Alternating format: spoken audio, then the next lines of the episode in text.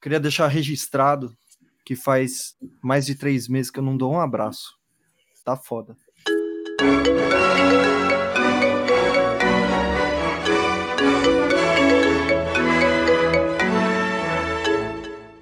Oi, gente, bem-vindo ao Caviares, o seu podcast onde a gente discute algum assunto que a gente passou a semana inteira discutindo. Nosso comentarista semanal temporário permanente é o nosso professor psicanista Felipe Pena. Olá, Felipe, tudo bom? Ah, tudo bem. A gente tem o físico, doutorado em epidemiologia, pós-doutorado em economia de saúde e epidemiologia. Ouçam a ciência, nosso amigo Rafael Ximenes. Oi, pessoal, tudo bem?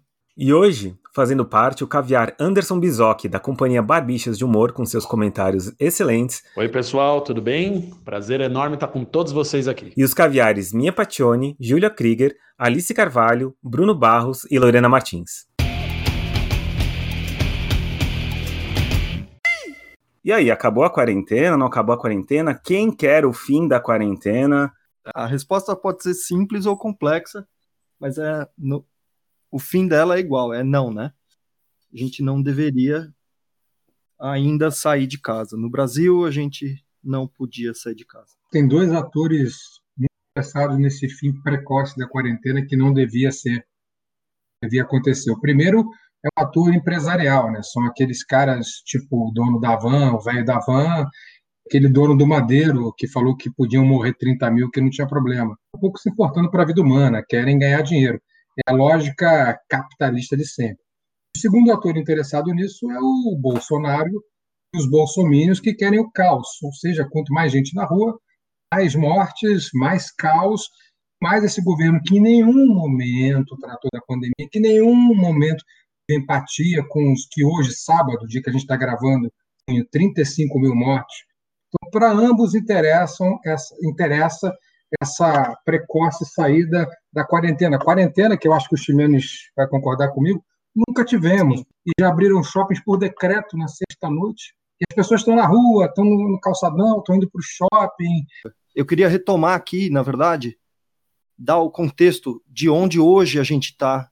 Na verdade, até a noite de ontem, a gente tinha 650, quase 653 mil casos. Eu vou repetir: quase 653 mil casos de Covid confirmados no Brasil. São mais de 35 mil mortes. É, Para a gente ter uma ideia, no dia 5 de maio, a gente tinha 7.958 mortes.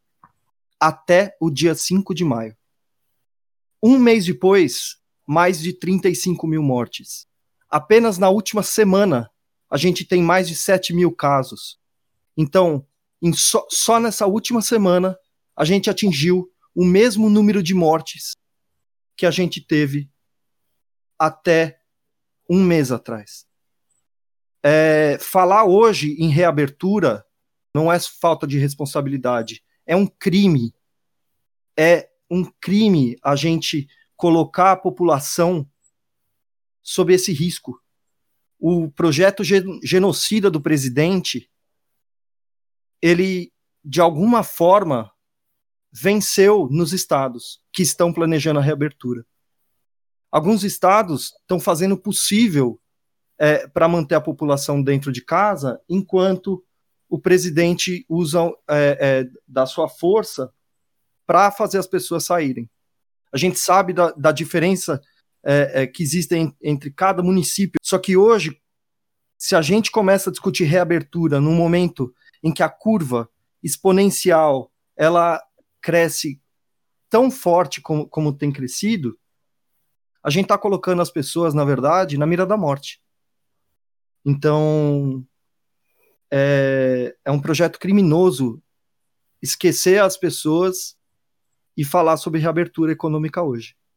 Contar que essas pessoas que você está falando, em sua grande maioria, são pessoas de baixa renda, pessoas que vivem aquém das condições sociais e pessoas que não tiveram apoio do governo, algumas delas invisíveis, têm sequer a possibilidade de pedir, por exemplo, esse apoio emergencial que o governo demorou tanto conceder e que acabou deixando mais pessoas em situação difícil, corroborando esse projeto de instaurar, instaurar o caos no país. E só para dar um dado a adendar o que o Chimas disse, significa que no Brasil hoje morre uma pessoa a cada minuto. Cada minuto que você ouvir esse programa, uma pessoa morreu de Covid no país. E é, é, muito difícil porque aqui em São Paulo, na cidade de São Paulo, existe uma disputa entre a, a cidade, as cidades em, ao redor da Grande São Paulo. Então o ABC está fechado, mas a cidade de São Paulo está aberta, o que não faz o menor sentido. E aí o governo fala que a cidade pode abrir, mas o ABC não. Aí os prefeitos de, de, do ABC abrem, contrariando o governador, e fica essa disputa que é absolutamente, completamente política. Eu, eu queria dizer aqui que é muito importante fazer planejamento de reabertura. Isso é responsabilidade também. Cabe sim aos governantes fazerem todos os planejamentos. Mas eles precisam implementar o planejamento na hora devida. Não se fala em reabertura quando você sequer atingiu o pico. Há duas semanas, o governador falava sobre lockdown. O que, que aconteceu para ele falar sobre reabertura? A gente quer saber que estudos são esses que o time dele de, de cientistas apresentou. Eu garanto que esses estudos não dizem que deve, ser, deve ter reabertura. Essa decisão é uma derrota do governador de São Paulo e dos governadores que estão propondo a reabertura para a briga que comprou com o governo federal. A briga, aliás, que estava certa, eles deviam manter aquela briga. Só uma derrota isso... do, é uma derrota nossa também, né? É sem dúvida nenhuma, é uma derrota de, de todo mundo, da população. É uma, o que parece, o que parece, na verdade, é que o Brasil ele é o único país no mundo que enjoou a quarentena. Ele, ele no começo, cansei. Chega, tipo, é tipo você fala com uma criança. Não pegou, não pegou. A gente, não, não colou. Você fala pra uma criança, você vai levar uma criança para um casamento e fala, ó, é para ficar quieto, tá?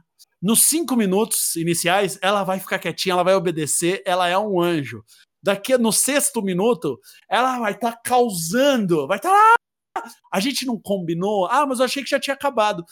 O Brasil tá assim, e fica parecendo que a gente veio até aqui, a gente tá com aquele fio que tá desfiando, que vai desfiar tá, desde os anos. Desde os anos, sei lá, bota o ano, insira o ano que você quiser. Insira o ano que você quiser. E a gente tá indo tipo, meu, uma hora vai dar. Não, uma hora vai arrebentar essa. Não, uma hora vai arrebentar. E a gente tá dando sorte. A real é que há anos que a gente tá dando sorte. Cara, como é que não ruiu o governo naquele sei lá, bota Marechal Deodoro, pronto, desde o Marechal Deodoro, como é que a gente não ruiu desde aquela hora? Então a gente vai vem dando sorte, vem dando sorte, entre aspas, né? Porque isso não pode ser chamado de sorte. Mas é isso, o Brasil ele enjoou, ele falou, pronto, já fui, já colaborei com você é. no, em uma semana. Tá? Em relação à analogia com crianças, eu acho muito bom, porque eu acho que tem uma coisa a mais aí. É, é como se essas crianças, né? Cada país é uma criança e o Brasil é o último da fila. Aí, tipo, tá todo, todo mundo saindo para é, poder ficar livre, né, e brincar pro recreio, e o Brasil é, é, é, o último da fila agora, era o Brasil e os Estados Unidos, agora tá o Brasil sozinho lá esperando, e decidiu furar e sair correndo, né? E, ir para o recreio antes do momento. É, é, isso que parece. Eu fiquei pensando no, no que ele falou do enjoei também, essa questão do isolamento, que é muito difícil para muita gente. E eu li uns memes essa semana com Bob e Doug, que estão lá na estação espacial, né? E o pessoal falando assim: a serenidade no olhar de Bob e Doug, que estão indo para o espaço, né? Enquanto o mundo está colapsando e o Brasil está ruindo, enfim. E eu pensei assim sério que você está dizendo isso, porque se você estivesse no lugar de Bob Dog, você estaria desesperado por estar dentro de uma nave pequena e minúscula, sem muito o que fazer com esse cara. Tipo, você estaria isolado. Então, assim, você não iria ficar bem de boas, assim, também. E essa coisa do shopping, eu penso muito nisso, porque a situação aqui do Nordeste, assim, pelo menos para mim, que estou em Recife, né? É muito isso. É, a cidade gira em torno de shoppings, carros e edifícios. Shoppings, carros e edifícios. E é muito doido pensar que as pessoas vão sair de dentro do isolamento para ir para outro isolamento, porque para mim o shopping é também, assim, meio que o lugar do isolamento, né? Muito doido. E, e a, essa, a gente só tá indo para shoppings e tudo mais porque existe uma cafonice. A gente gosta dessa cafonice de não, eu vou pro, eu tenho que manter um pouco da minha vida. E aí, quando você estabelece para as pessoas e você não faz um lockdown e você não bota uma ordem mais restrita para as pessoas entenderem do começo o que vai acontecer, Eles falam, não, só saia em extrema necessidade. Acabou. Fala para uma pessoa o que, que é extrema necessidade para você. A pessoa vai falar desde chocolate, a dar uma corridinha, a ir pra praia, ah, pô, jogar sinuca com meus amigos, é, é academia. Ir pra academia, pô, fazer um salão de. fazer uma unha, cortar um cabelo, raspar a careca. Cada um vai falar a sua extrema necessidade. Eu fiquei. Esse período da quarentena foi um dos que eu fiquei com mais raiva de familiares e amigos. Que eles, não, não, porque eu passei na casa não sei quem, eu. Por que, que você foi até lá? Você não. Mano, não vai. Não, mas porra, eu tava ficando. Eu tava enlouquecendo, eu precisava dar uma esparecida. O mundo precisa espairecer. Saiu uma, saiu uma pesquisa essa semana da, da UFMG que é muito interessante, que fala que 20% das pessoas falaram que elas furaram a quarentena porque elas estavam com tédio. Outras 19%, quase 20, 19,8%, 20% também para visitar familiares e amigos. Isso assim, me faz lembrar isso me faz lembrar um dia que eu tava no, no, a gente estava voltando de uma peça, a gente não lembro que cidade era, mas estava no aeroporto e cancelou um voo. E era uma cidade aquelas que tipo tinha quatro voos para São Paulo. Se eu não me engano, acho que era Campo Grande. E aí Campo Grande, quatro voos para São Paulo, um voo da tarde, uma hora da tarde cancelou. E aí começa aquele todo mundo gruda na mulher atendente do, do, do voo e tentando isso tava a mulher tentando, não, senhor, eu vou tentar reacomodar você, mas para Guarulhos, não, tem um, vai para o Rio de Janeiro, pula tal. Aí uma mulher, muito, muito, aquele estereótipo, você não quer estereotipar, mas muito da elite cafona, ela meio que interrompe toda a comoção e fala: Moça, por favor, tem um compromisso urgente em São Paulo e eu preciso ir e todo mundo meio que deu uma olhada para ela, e eu, eu tive vontade de falar, gente, para. Ela tem um compromisso. Ela precisa. Esse é o Brasil na fila do pão, né? Esse é o Brasil, é o resumo, é o Brasil de Cara, desculpa, eu tô aqui em casa em quarentena, eu tava me divertindo, eu não sabia que você estava sofrendo. Pode sair. É. Desculpa. Ah, agora que você falou, né? Pô, tá... Pô, me avisa antes. Eu acho engraçado as pessoas falam assim: não, mas é que eu tô muito sozinha. Só para avisar. Tá todo mundo. É, puxa, né? Eu não. É, eu tô com meus gatos. Mas assim, é. Pedro, esse, esse, número que você trouxe para mim, eu fico até surpreso com os 20%, porque eu acho que é uma. É, 20% da população que fez isso ser honesta, assim, é, né, é um número alto. É. é uma coisa que a pessoa poderia simplesmente mentir ou, ignorar. Exato, ela vai lá e ela coloca para fora essa verdade, assim, eu achei bem alto o número. É, é, é, fantástico, na verdade, assim, as pessoas admitirem isso, porque isso, esse dado, essa pesquisa, ela é muito importante para a gente entender o comportamento e talvez para pensar alguma política pública para resolver isso, se existisse algum tipo de estado ou, ou preocupação com isso.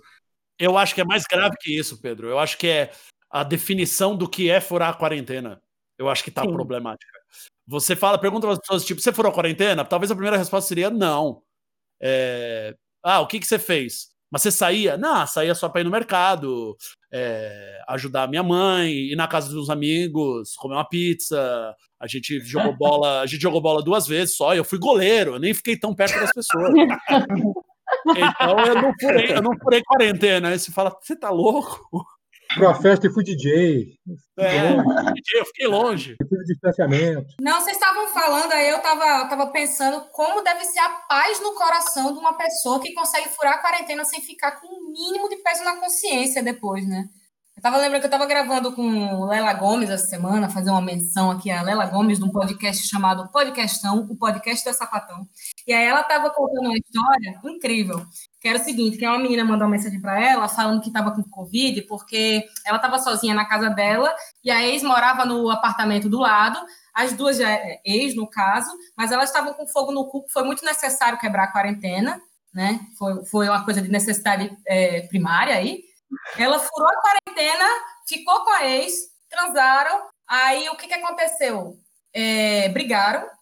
No outro dia de manhã, as duas acordaram com febre sem sentir gosto de nada, com dor de cabeça. Ficaram com Covid, as duas obrigadas a estarem isoladas juntas, depois de estarem separadas pela segunda vez, uma mega briga. Ou seja, não levou para ninguém, por favor, fique em casa. Eu queria voltar um pouquinho aqui é, a falar sobre dados e sobre lockdown, né?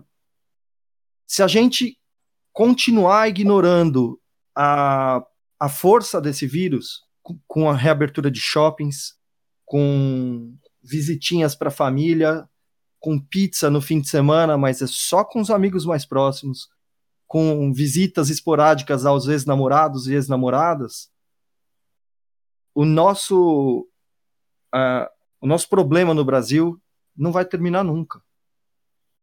Isso é a sua opinião, Ximenes. Como...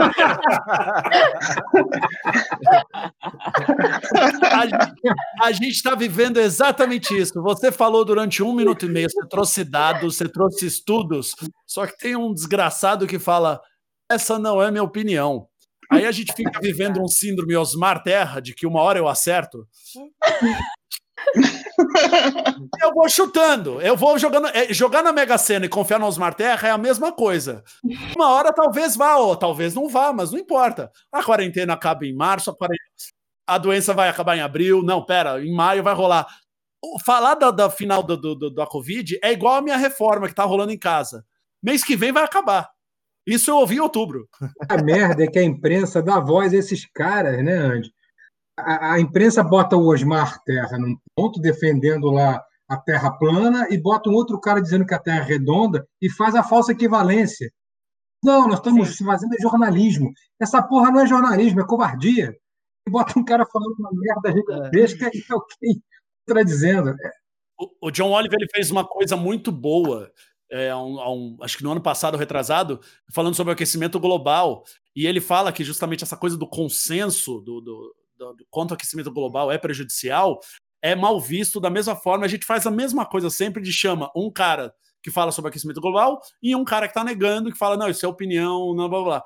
Só que se você for realmente levar a sério, e 99% dos cientistas é, um consenso de que né, o aquecimento global está mudando o nosso dia a dia e vai ferrar tudo, você tinha que fazer uma discussão de um cara versus 99. Mas quem é que vai querer transmitir isso?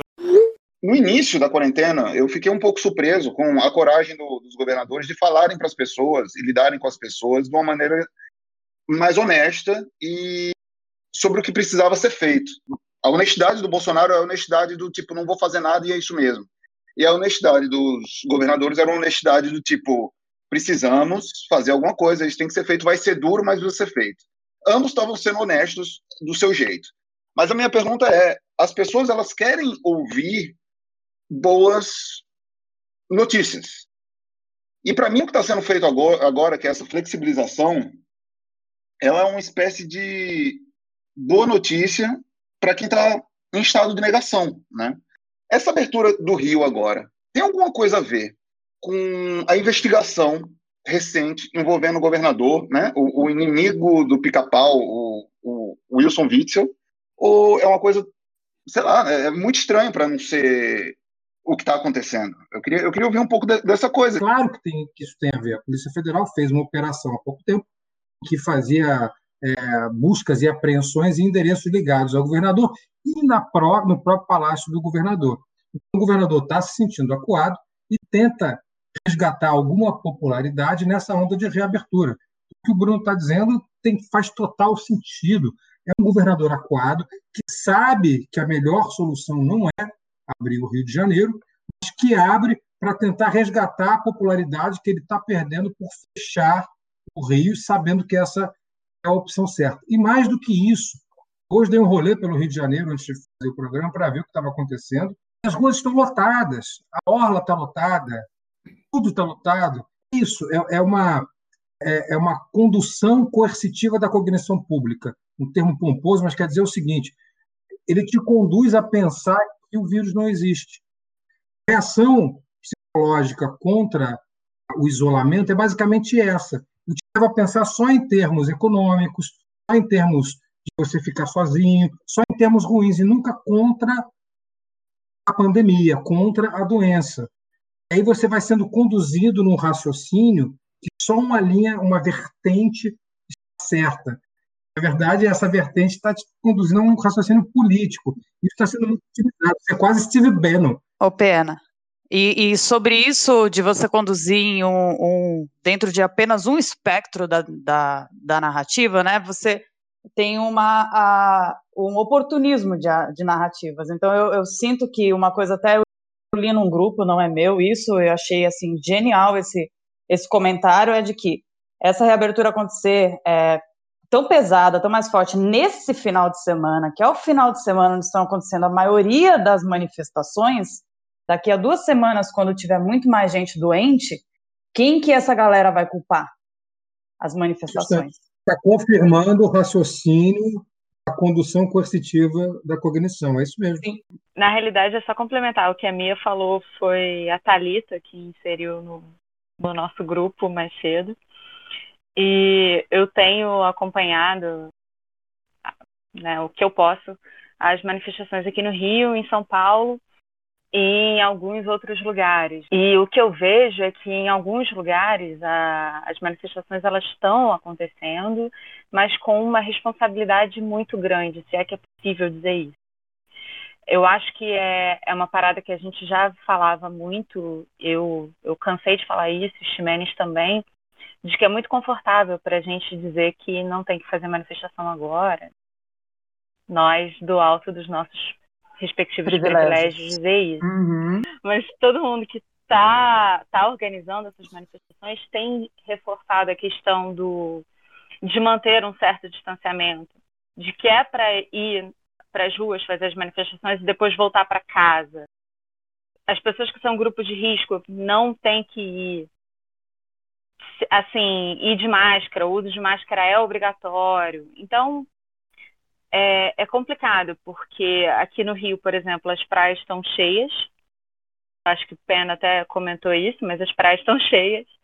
E a conta não vai chegar para a galera que está indo para a praia ou que estava indo para salão clandestino porque não pode ficar sem a unha, com a unha descascando ou com cutícula, entendeu? A conta vai chegar, mais uma vez, para a galera que está fazendo esse movimento que é importante para caraca para nossa democracia. E então, assim, por mais que a conta chegue para essa galera, vamos tentar reforçar aqui de que essa galera que está fazendo essa manifestação agora está fazendo, tentando seguir alguns protocolos de segurança. Se eles são eficazes ou não, eu não sei. Eu não, não, não seria capaz de dizer. Sobre isso, Lorena, uma coisa que é importante também é a gente falar da presença do Estado é, é, no controle de, de, epidemias, né? O que, que, o Estado tem que fazer? Se, se acontece um evento como esse, e principalmente agora que estão promovendo a reabertura, como é que você controla é, é essa reabertura, né? É majoritariamente testando. A Alemanha, há um tempo atrás, reabriu cinco dias depois determinou que ia voltar a fechar. Por ah. que isso? Porque eles testaram e viram que o número de novos infectados por dia voltou a crescer. Né?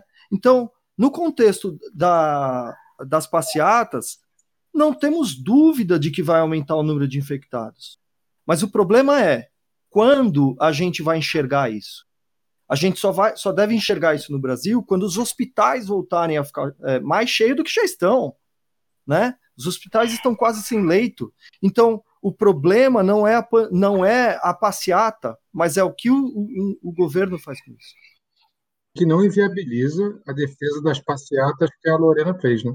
né é, pegando o, o, o, gancho aí que Pena estava falando, e até aproveitando para falar um pouco como é que está aqui no Rio Grande do Norte as coisas, né? Porque está um pouco apavorante é, eu consigo perceber claramente assim alguns fatos que aconteceram, que vem acontecendo desde o dia 26 de maio até agora, é, que, que me mostram que existe um interesse político muito escuso, assim, mas intimamente ligado com as pessoas que vão sofrer mais com, com a contaminação pelo Covid, né? Porque aqui a situação do Estado é que, naturalmente, é, os leitos estão acabando, os leitos de UTI, os leitos normais, enfim e no dia 26, o prefeito daqui, é, que, enfim, se opõe diretamente com a, com a governadora, que é do PT, coisa e tal, é uma das que está na frente tentando enrijecer as medidas de, de isolamento, tentando até promover é, um lockdown aqui, mas meio que sem sucesso.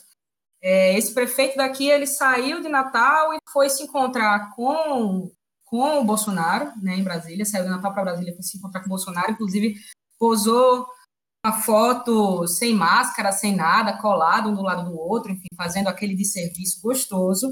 A pergunta que fica é, é na verdade, é uma pergunta retórica, porque a gente já sabe qual é a resposta, mas é, é a quem eles estão querendo servir, quem é e quem eles visam que morra, né, nesse, nessa, nesse grande genocídio aí, porque o vírus ele ele está sendo responsável pela morte de, de várias pessoas e por trás de cada número várias histórias e vários sonhos, mas ele tem um aliado muito importante aí que é o verme do nosso presidente, né, e todos os seus aliados também.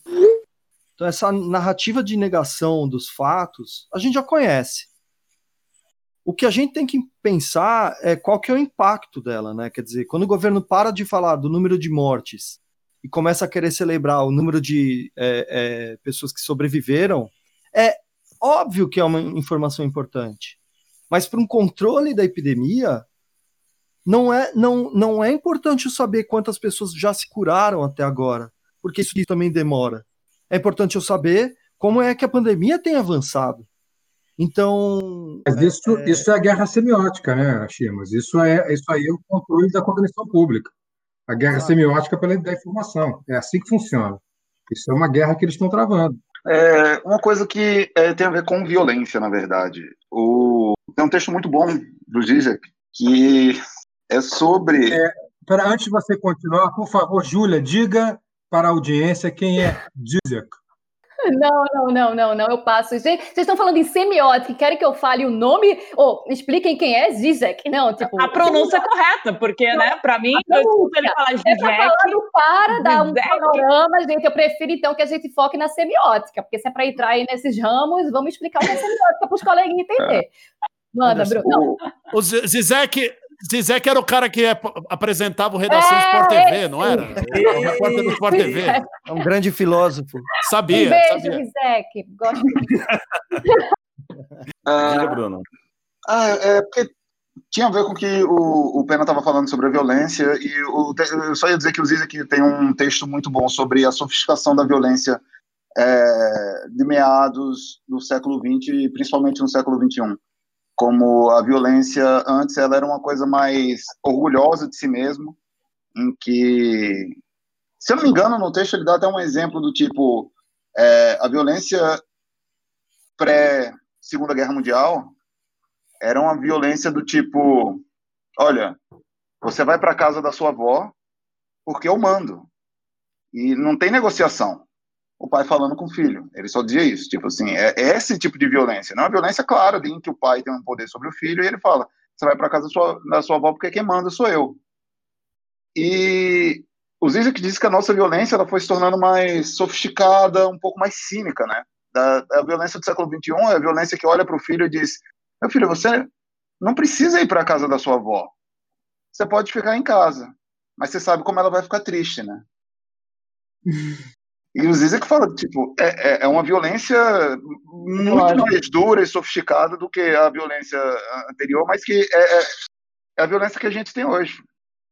Aliás, eu gostaria de pontuar aqui, só para todo mundo assistir, o vídeo do jornal é, do Vitor Camejo, onde ele fala sobre fascismo e violência. Essa semana foi maravilhoso. Ele também quer um caviar e logo hum. vai poder participar aqui com a gente. Ele explica sobre os tipos de violência. É muito bom. Beijo, Vitor. Estou aqui para mandar beijo. Beijo, Vitor. Aproveitar minha mãe também, que está me ouvindo, Regina. Bom, para encerrar, eu queria dizer que a reabertura vai cobrar um preço muito caro. O impacto será duro e muito, muito, muito triste. Será com a morte de milhares de brasileiros nas próximas semanas. A cada semana que se atrasa o lockdown, dezenas de milhares de pessoas perdem suas vidas. Que interesse é esse que supera a proteção da vida dos próprios cidadãos? É, eu tenho só a sugestão mesmo, que mesmo que reabra, né? As pessoas assim, não vão a shopping. Shopping tá com nada também, sabe? Shopping é uma merda. Em casa comprando online. E é, essa coisa assim do, dos beijos, né? Eu queria deixar um beijo para Bob e Doug que estão no espaço agora, eles devem estar entediados. Eu sempre pergunto, o que será, que será que Bob e Doug estará fazendo agora, né? Assim, dentro da nave lá deles. Eu fico sempre pensando neles. E para você que quis ir com eles, eu acho que assim a chance de você morrer no foguete hoje em dia tão tão grandes quanto morrer de coronavírus. Então é melhor ficar em casa, tá? E ouvir podcast. É ótimo. Não, eu não estou muito interessada em saber o que Bob e Doug estão fazendo, não. Eu quero saber como é que andam ao casal de sapatonas que tiveram que ficar em, em, é, isoladas juntas devido a terem pego Covid. Então fica aqui o meu forte abraço ao grande casal de sapatonas que tiveram ficar juntos de novo devido à pandemia. É, me liga!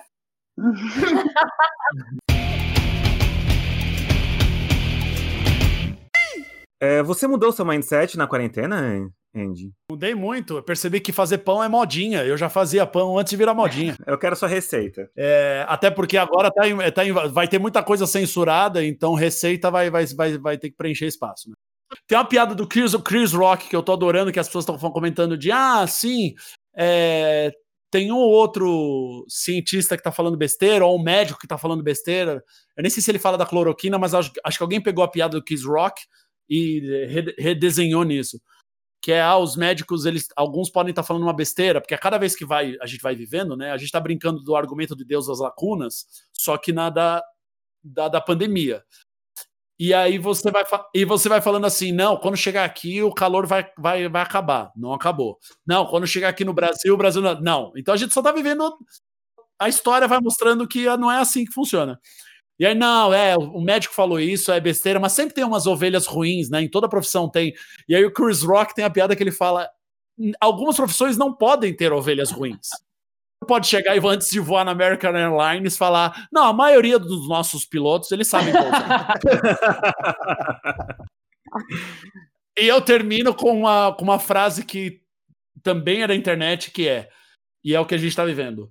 Todo filme de tragédia começa com um cientista sendo ignorado. E como a gente está aqui falando sobre pandemia e sobre o que, que a gente quer, cara, às vezes a gente só quer falar asneira, a gente só quer dar risada, a gente quer um pouco fugir, porque tá muito difícil o que está acontecendo lá fora. Então, assim, eu acho que um, dessa semana, uma das coisas que mais me fez rir, e porque eu sou é, eu não sou, ninguém me conhece direito, mas eu tenho um passado extremamente do heavy metal e eu queria lembrar aqui que a paródia do que o Andy fez de Nuvem de Lágrimas é uma das coisas que mais me fez rir essa semana e vale a pena que a gente ouça ela.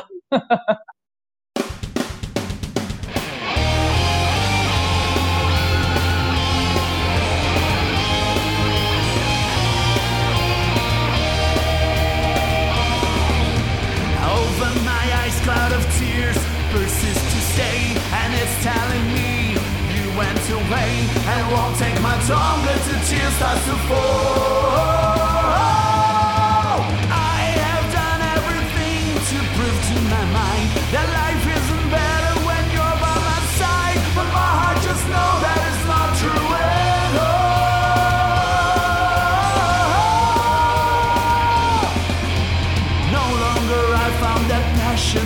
inside of me. It's hard to get used to this reality. My world without you is just falling apart.